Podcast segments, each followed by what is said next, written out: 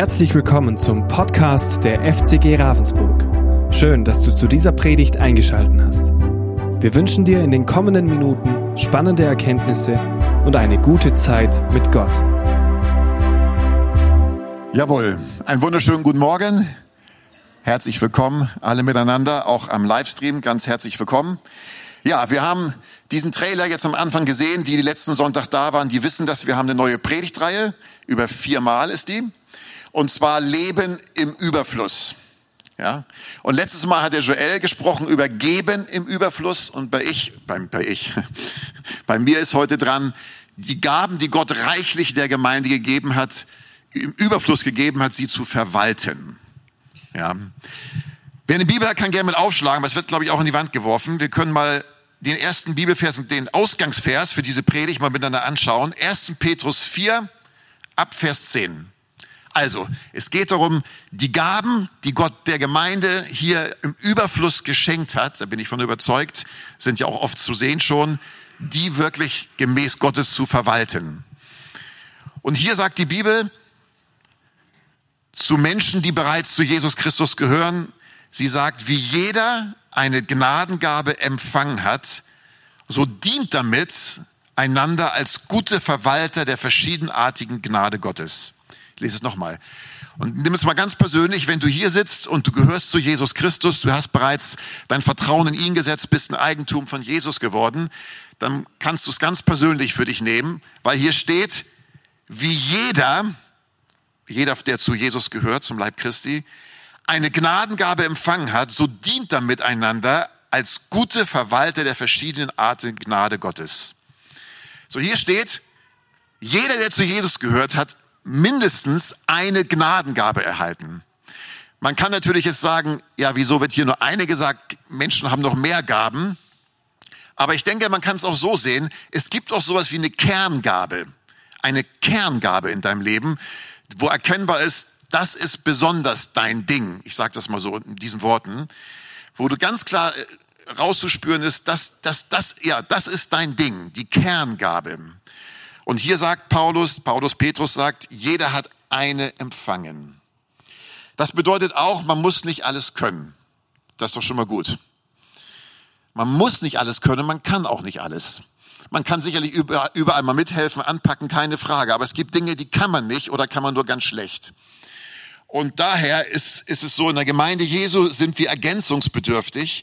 Gemeinde funktioniert nur im Wir, im Miteinander. Es geht, geht überhaupt nicht anders, weil eben auch die Gaben so unterschiedlich sind und jede Gabe gebraucht wird. Auch deine Gabe wird gebraucht. Ganz persönlich, nimm das mal.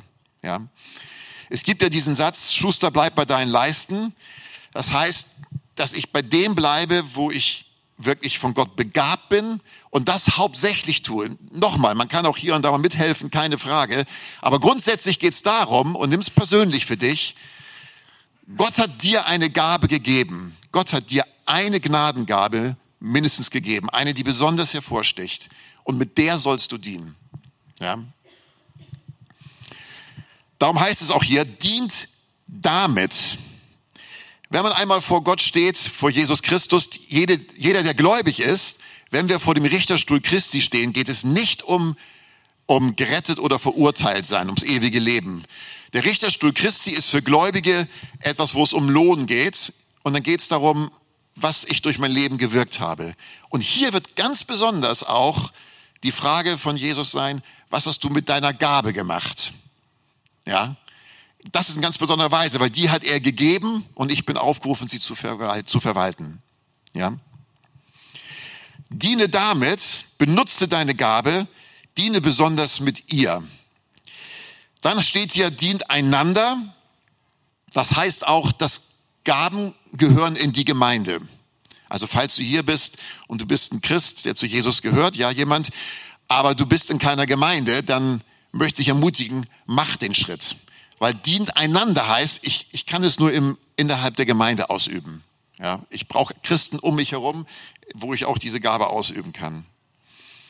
Und dann heißt es ja, als Verwalter der guten Gnade Gottes, als Verwalter der guten Gnade Gottes. Das heißt, die Gaben gehören letzten Endes Gott und es gibt keinen Ruhm, den man dafür haben kann.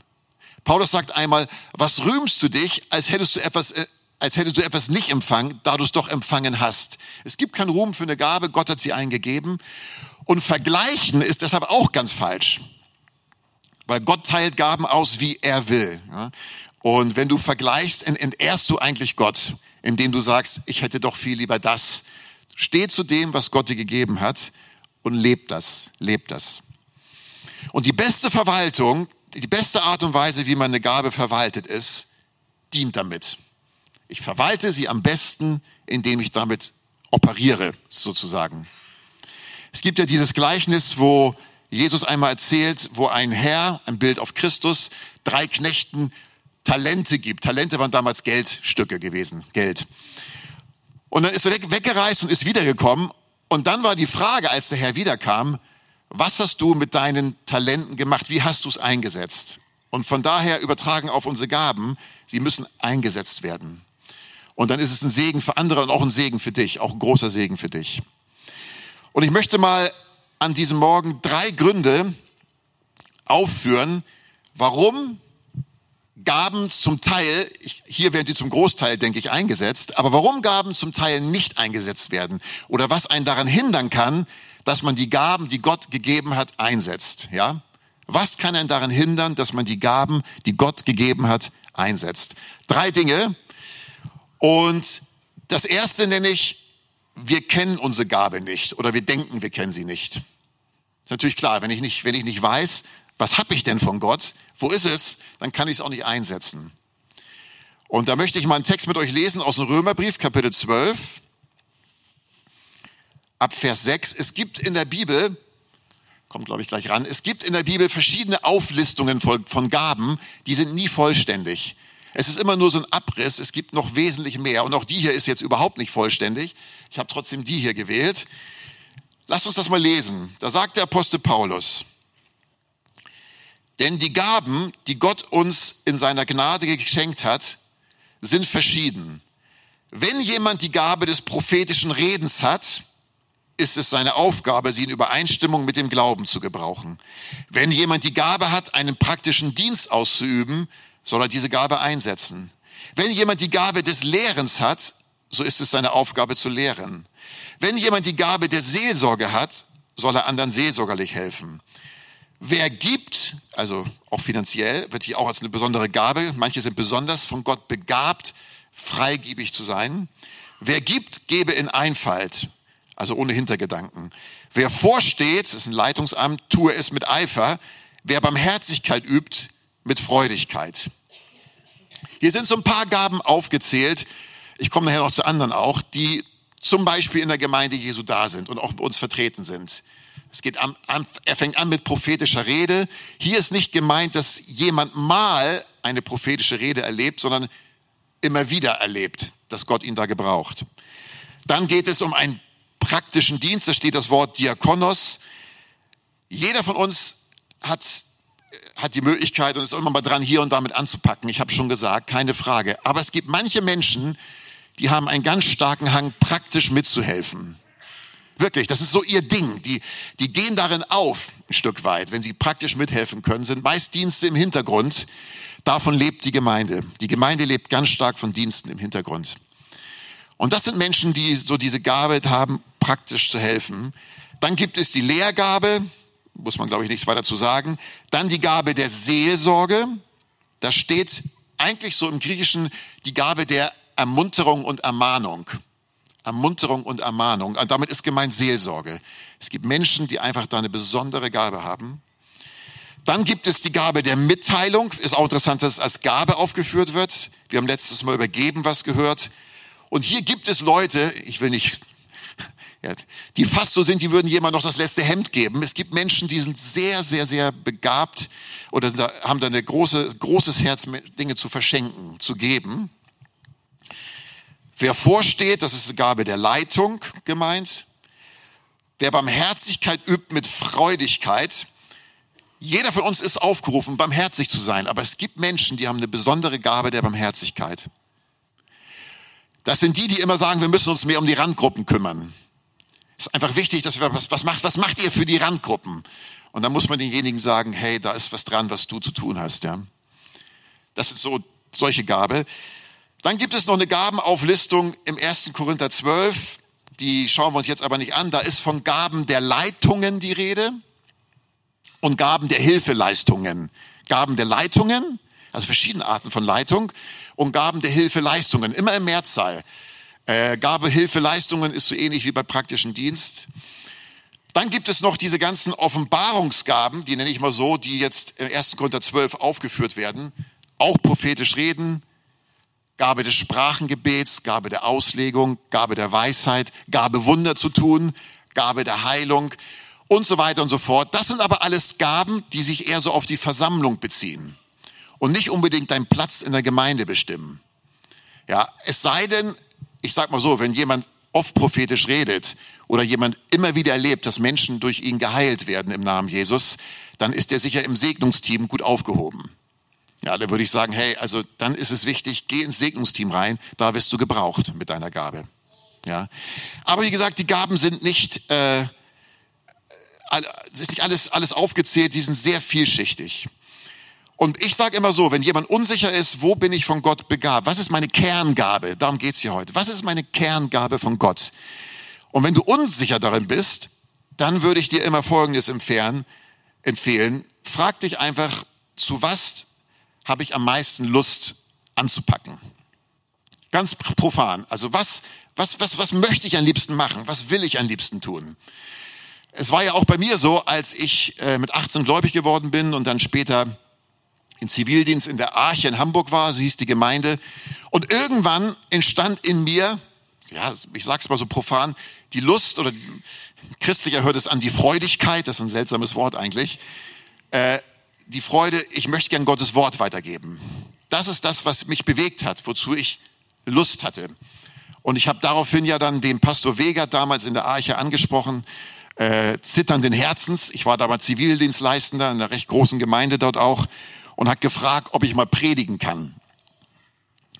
Und er hat es dann auch erlaubt, natürlich nicht in seiner großen Hauptgemeinde. Ich bin in so eine kleine Zweiggemeinde erstmal gegangen, war auch richtig so.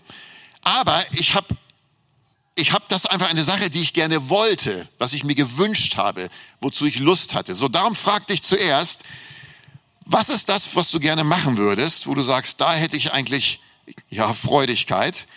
Ähm, und wenn du weißt, wenn du was anvisierst, das ist es, dann musst du noch klären, wo, wo setze ich das ein? So, wenn jemand, zum Beispiel, jemand hat vielleicht eine Gabe der Lehrvermittlung, er kann sehr gut biblische Wahrheiten weitergeben, dann würde ich als nächstes fragen, welche Gruppe von Menschen hast du auf dem Herzen?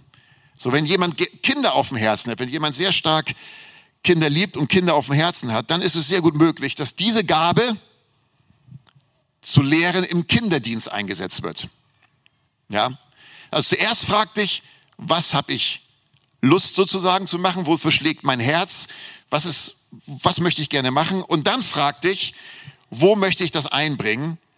In welchem Bereich in der Gemeinde möchte ich es einbringen? Und dann kannst du gerne den jeweiligen Bereichsleiter ansprechen. Und wenn du nicht weißt, wer der Bereichsleiter ist, kannst du auf uns zukommen. Das können wir dir dann sagen. Okay? Aber das ist die Vorgehensweise. Erstens, was sagt mein Herz mir? Wozu habe ich Lust zu machen? Das hört sich immer so ungeistlich an, ne? wozu habe ich Lust, was zu machen? Aber so ist es, weil Gott hat es ja an dich hineingelegt. Zweitens, wo will ich es einbringen? Drittens, konkreten Schritt, ich spreche denjenigen an, kann ich mal eine Zeit lang bei euch mitmachen und dann zu gucken, ob das mein Ding ist. So, so findet man Sachen raus. So wächst man hinein in gewisse Dienste, in gewisse Gaben. Wir haben auch heute wieder nach dem Gottesdienst übrigens Next Steps. Äh, das geht ja darum, stark die Gemeinde kennenzulernen. Und das heutige Next Steps ist auch die Sache, wo sind meine Gaben und wo kann ich sie einbringen? Also wenn du möchtest und Zeit da hast, kannst du gleich nach dem Gottesdienst, so, das wird stattfinden, so, ich gehe von aus, um 11.30 Uhr oben wird Next Steps stattfinden. Da geht es um Gaben und wo kann ich sie einbringen in die Gemeinde. Es dauert eine Stunde lang. Okay. Also, sei mutig, tu Schritte. Ohne Schritte geht's nicht. Jetzt fragt sich vielleicht noch jemand, ja, wie unterscheide ich das von einer natürlichen Gabe? Das kann ja eine ganz natürliche Gabe sein. Das muss gar nicht sein, was ich von Gott empfangen habe. Der Unterschied zwischen natürlicher Gabe und der Gabe, die man von Gott empfängt, gut, bei Heilungsgaben ist es ganz klar, äh, da weiß man dann, dass es von Gott ist. Aber sonst bei anderen Gaben, der Unterschied zwischen natürlicher Gabe und der Gabe, dass man, dass sie von Gott empfangen ist, ist eigentlich das, dass Gott in der Gabe mit drinnen ist. Dass Gott in der Gabe drin ist. Versteht ihr? Jemand kann, kann so ein Leader-Typ sein, so ein Leitertyp. Wenn aber diese Gabe nicht eine Gabe ist, die er von Gott empfangen hat für die Gemeinde, dann macht seine Leitung eher was kaputt dann wird es keinen Segen bringen, keinen Frieden bringen, dann geht, macht es eher was kaputt. Und die Frage ist, ist Gott mit drin in deiner Gabe? Ist es spürbar? Können andere das auch rausspüren? Mensch, wenn du das tust, da ist irgendwie Segen drauf, da ist, deine, da ist Gottes Hand drauf. Und das kann alles sein, ja. Im Alten Testament gibt es die Stiftshütte, das ist dieses Zelt, wo die Israeliten damals Gott begegnet sind, in dem Gott sozusagen wohnte. Und als das gebaut wurde, gab es einen Mann, der hieß Bezalel. Und von dem wird im 2. Mose 31, 2. Mose 31, 1 bis 11, da heißt es in den ersten Versen, Gott hat Bezalel mit dem Heiligen Geist erfüllt. Ja, ist sogar auch dran, genau. Und dann heißt es hier, für jedes Kunstwerk Pläne zu entwerfen, um in Gold, Silber und Bronze zu arbeiten. Auch mit Fertigkeiten zum Schneiden von Steinen, zum Einsetzen und mit der Holzschnitzerei damit er in jedem Handwerk arbeiten kann. Und vorher heißt es, Gott hat ihn dafür mit dem Heiligen Geist erfüllt. Schaut mal, das ist eigentlich eine ganz normale Arbeit, die man handwerkliches Geschick hat. Aber ihm war es eine Aufgabe Gottes. Es hat Segen für die Stiftshütte gebracht. Den Aufbau der Stiftshütte hat es bewirkt. Verstehen wir? Es können ganz normale Sachen sein, aber ist Gott mit drinnen? So darum, darum geht es. Das kann man rausspüren, ob Gott mit drin ist. Also das Erste, dass Gaben nicht eingebracht werden oder was einen hindern kann, dass Gaben eingebracht werden, ich kenne sie nicht. Aber jetzt habe ich dir so ein bisschen an die Hand gegeben, wo du äh, mit losgehen kannst. Das Zweite ist, wir kennen unsere Gabe, aber wir nehmen das Gebot von 1. Petrus 4 nicht sonderlich ernst. Also, wie jeder eine Gnadengabe empfangen hat, den Satz sage ich heute oft, denn mit dem gehst du raus heute wahrscheinlich, wie jeder eine Gnadengabe empfangen hat, so dient damit als Verwalter der Gnade Gottes. Und es kann sein, dass der eine oder andere von uns das bis jetzt gar nicht so ernst genommen hat, dieses Gebot, was hier gesagt wird, ja. Oder auch denkt, das macht doch keinen Unterschied, ob ich da jetzt noch meine Gabe einbringe oder nicht, das bewirkt doch nicht viel. Doch es macht einen großen Unterschied. Ich möchte einen weiteren Vers mit euch lesen, Epheser 4 ab Vers 16. Das ist ein ganz, ist einer meiner Verse, die ich sehr, sehr schätze bei diesem Thema. Epheser 4 ab Vers 16, da steht es ja auch dran. Ihm, da ist Jesus mit gemeint, verdankt der Leib, das ist die Gemeinde mit gemeint, sein Wachstum, sein gesamtes Wachstum.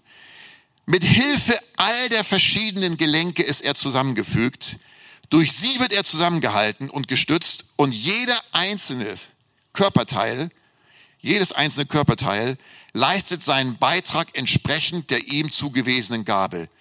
So wächst der Leib Christi oder so wächst der Leib heran. Also hier wird Folgendes gesagt. Die Gemeinde wird innerlich und äußerlich dadurch wachsen, dass jeder Einzelne, und jeder ist dann wirklich jeder, seinen Beitrag gemäß seiner Gabe leistet. Gott hat kein anderes Gemeindemodell. Das Gemeindemodell ist, durch die Gaben der Einzelnen wächst der Leib heran, stärkt, das stärkt die Gemeinde. Es gibt kein anderes Modell als nur dieses. Darum heißt es da so schön, so wächst der Leib heran. Deine Gabe, dein Beitrag, der wird schlicht und ergreifend gebraucht. So ist es einfach. Und man wäre ja auch kein guter Verwalter, wenn Gott eine Gabe gibt und man die brach liegen lässt. Okay? Und ich glaube, da noch ein, das noch einiges herauszuholen. Und wenn du diese Gabe einsetzt, dann tu es, dann tu es mit dieser inneren Haltung, ich habe sie von Gott getan. Ich habe sie von Gott bekommen. Paulus sagt, Petrus sagt in Vers 11, 1. Petrus 4, Vers 11, nach diesem Vers 10, wenn jemand redet, so tue er es als Aussprüche Gottes. Mit anderen Worten, wenn du eine Lehrgabe hast, dann mach dir bewusst, du redest Gottes Worte weiter. Das heißt, vergrab deine Gabe nicht, äh, erklär sie nicht als klein oder so, sondern setz sie mit dem Bewusstsein ein, Gott hat sie mir gegeben und sie wird Segen. Sie wird Segen geben. Ne? Ein drittes und letztes, warum Gaben was, was dazu führen kann, dass Gaben nicht eingesetzt werden, steht in Jesaja 52, Vers 1a und 2. Jesaja 52. Und das ist vielleicht sogar mein Hauptding, oder ja, oder ist ein ganz entscheidender Punkt. Jesaja 52, 1 und 2. Da spricht Gott zu Jerusalem und er sagt diese Worte. Wache auf, wache auf, zieh und ziehe deine Stärke an, ziehe deine Ehrenkleider an, Jerusalem, du heilige Stadt. Schüttel den Staub von dir ab, steh auf, setz dich hin, Jerusalem. Mach dich los von den Fesseln deines Halses, du gefangene Tochter Zion. Bis da.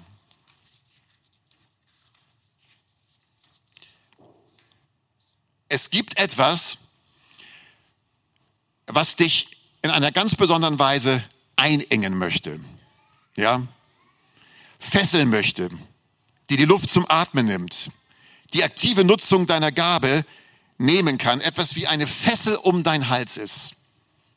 Es gibt etwas, was wirklich sich wie Staub auf deine Seele legt, dass deine Gabe auch nicht richtig zum Strahlen kommt. Wie eine Fessel um den Hals. Ich sag's nochmal, eine Einengung. Und das ist, und das nenne ich, die Kleinmachung. Die Kleinmachung. Das heißt, dass du dich selber und deine Gabe irgendwie klein machst. Oder du lässt dich klein machen in, in deiner Gabe oder in deiner Persönlichkeit. Und wenn das davor liegt, dann werden Gaben nicht eingebracht. Die Kleinmachung, die Geringmachung ist einer der Haupthindernisse für ein fruchtbares Leben im Reich Gottes, bin ich ganz tief überzeugt. Weil immer wieder einzelne Menschen denken, was ich habe, ist ja nicht so viel oder ist ja nicht so doll. Aber das ist diese Kleinmachung, die macht ganz viel, ganz, ganz, ganz viel kaputt. Und ich sage dir auf der Grundlage von Gottes Wort, lass dich nicht klein machen. Okay? Wenn du das heute mitnimmst, ist auch gut. Lass dich nicht klein machen. In dem, wer du bist durch die Gnade Gottes, in dem, was du hast durch die Gnade Gottes, lass dich nicht klein machen, mach dich selbst nicht klein, sondern steh zu dem, einmal wer du bist. Wir haben schon, wir reden immer wieder sehr oft hier in der Gemeinde darüber, äh, was wir sind durch die Zugehörigkeit zu Jesus, unsere Stellung. Aber all das hilft sich, wenn ich es nicht anziehe. Wenn ich nicht anziehe das, was Jesus, wer ich in Jesus bin, wenn ich nicht bewusst das anziehe, mich bewusst drin kleide und auch bewusst zu der Gabe stehe, die ich habe, okay, lass dich nicht klein machen, sondern spätestens ab heute sag, hey, das, was ich bin, das bin ich durch Gottes Gnade und in Jesus bin ich etwas. Und die Gabe, die ich habe, die will ich von Herzen und mit ganz viel Glauben einbringen. So mach das, so handhab das und lass dich nicht klein machen. Kleinmachung ist für Menschen, die zu Jesus gehören, überhaupt nicht dran. Es gibt einen sehr interessanten Vers über Johannes dem Täufer. Johannes der Täufer war äh, einer der größten oder er war überhaupt der größte Prophet, so hat Jesus ihn einmal genannt. Ich lese euch mal aus Lukas 7, 28. Lukas 7, 28. Da steht schon. Das ist, was Jesus sagt. Ich sage euch, dass unter denen, die von einer Frau geboren sind, keiner größer ist als Johannes. Ich sage euch, dass von denen, die von einer Frau geboren ist, keiner größer ist als Johannes. Der aber, der kleinste ist im Reich Gottes, ist sogar größer als er. Wenn du hier sitzt und zu Jesus gehörst, von neuem geboren bist, du bist größer als Johannes der Täufer im Sinne deiner geistlichen Stellung. Macht das hier mal deutlich.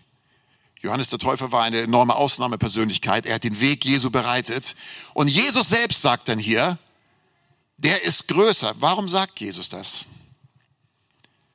Er will auch hierdurch die Kleinmachung auf jeden Fall verhindern. Und das Bewusstsein, Mensch, wenn ich zu Jesus gehöre, ich hab, dann bin ich wer, weil ich in Christus bin, Christus lebt in mir. Und dann habe ich auch was zu geben.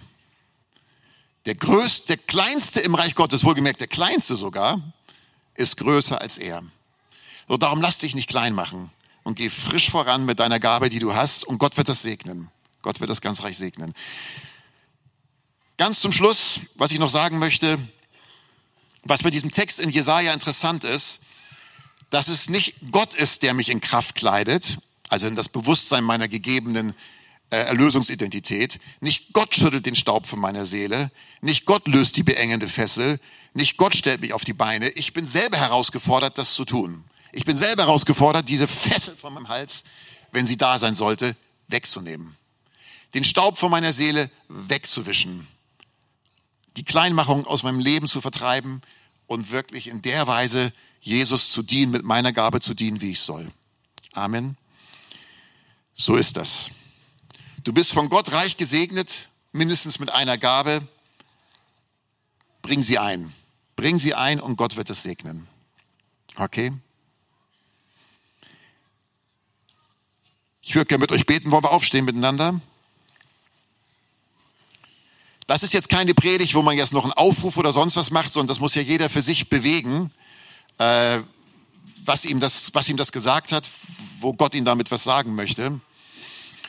Aber ich bin ganz überzeugt, dass Gott heute zu Herzen gesprochen hat und euch ermutigt, ein guter Verwalter der Gnade Gottes zu sein. Wie gesagt, ich empfinde und glaube, dass es schon sehr viel stattfindet in unserer Gemeinde. Aber ich glaube, da kann noch mehr kommen.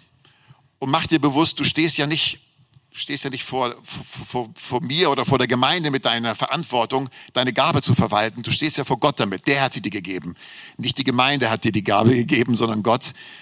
Und hier sag, ich will ein guter Verwalter sein. Und die beste Verwaltung geschieht dadurch, handelt, bis ich wiederkomme, sagt Jesus. Handelt damit, bis ich wiederkomme. So, jetzt bete ich. Jesus, ich danke dir für diesen Reichtum, den ich hier gerade vor mir habe. So viele Menschen, Herr Jesus, die du reich begabt hast. Ich danke dir von ganzem Herzen für diesen Reichtum. All die Gaben, Herr Jesus, all die Fähigkeiten, all das, was hier in Menschen lebt, Herr, das ist wirklich ehrfurchtsgebietend und ich danke dir dafür von ganzem Herzen. Danke, dass du reich ausgeteilt hast Leben im Überfluss. Du hast reich ausgeteilt. Du hast der Gemeinde reich Gaben gegeben. Herr, und ich wünsche mir sehr, dass niemand auf seiner Gabe sitzen bleibt, sondern dass damit gehandelt wird, bis dass du wiederkommst. Und darum segne diese Predigt an jedem einzelnen Herzen da, wo sie uns was zu sagen hat.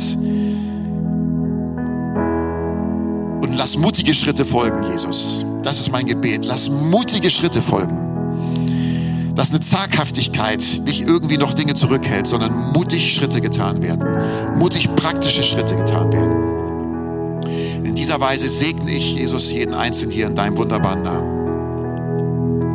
Halleluja. Danke, Jesus. Wir hoffen, diese Predigt konnte dich für deinen Alltag ermutigen. Wenn du Fragen hast, kannst du gerne eine E-Mail schreiben an info@fcg-rv.de oder besuche unsere Homepage auf www.fcg-rv.de.